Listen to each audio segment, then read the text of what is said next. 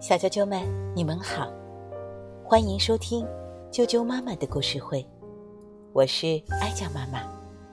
今天继续给大家带来《木偶奇遇记》的故事，原著卡洛·特洛迪，绘画桑诺英提，金钟玉国际股份有限公司出版。《木偶奇遇记》第十二章。巧遇狐狸和猫。第二天，剧团经理把匹诺丘叫来，问道：“你父亲是做什么的？他身上有钱吗？”“哎，他口袋里连一个硬币也没有。为了买课本给我，他卖掉了唯一的一件破外套。”“可怜的家伙，这里。”有五个金币，你拿给他。匹诺丘向剧团经理道谢，并与木偶和卫兵一一告别，心里说不出有多高兴。但是走没多远，就在往回家的路上，他遇到了一只瘸腿狐狸和一只瞎眼猫。你好，匹诺丘。狐狸很有礼貌地说：“你怎么知道我的名字？”匹诺丘问。“我认识你父亲，昨天还在你家门口看见他。他还好吗？”“他穿着衬衣，正冻得发抖呢。”“可怜的爸爸，从今以后他不用再发抖了。”为什么？因为我现在有钱了。啊，你有钱了？哈哈哈哈哈！没什么好笑的。皮诺丘气愤的喊叫：“你们看，我有五个金币呢！”说着，掏出剧团经理给他的钱。看到令人心痒的金币。狐狸那条瘸着的腿不自觉地向前伸了伸，而猫睁开了像是绿灯笼似的眼睛，但是很快又闭上。你打算怎么花这些钱？狐狸问。匹诺丘回答：“我打算帮爸爸买一件用金子和银子做的外套，然后再帮自己买一本课本。”你要买课本？没错，因为我打算上学，做个好孩子。哦，看看我，狐狸说：“都是因为上学，我才丢了一条腿。”看看我，猫说：“都是因为上学，我才失去双眼。”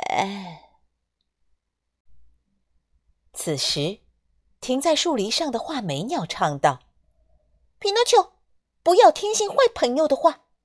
如果你相信他们，会后悔的。”可怜的画眉鸟，那只猫气得扑跳上去。画眉鸟连喊啊的时间都没有，就一口被吞了下去。你怎么可以这样？匹诺丘说。我这是在教训他，别人谈话时不要插嘴。突然，狐狸停下来，对匹诺丘说：“你想不想让你那五个可怜兮兮的金币变成一千个、两千个呢？”“我很想啊，可是要怎么做？”“很简单，跟我们到。”笨人乡。匹诺丘想了一会儿，毅然决然地说：“不，我爸爸正在等着我。我实在是一个糟糕的儿子。蟋蟀说的对，不听话的孩子永远不会成为有用的人。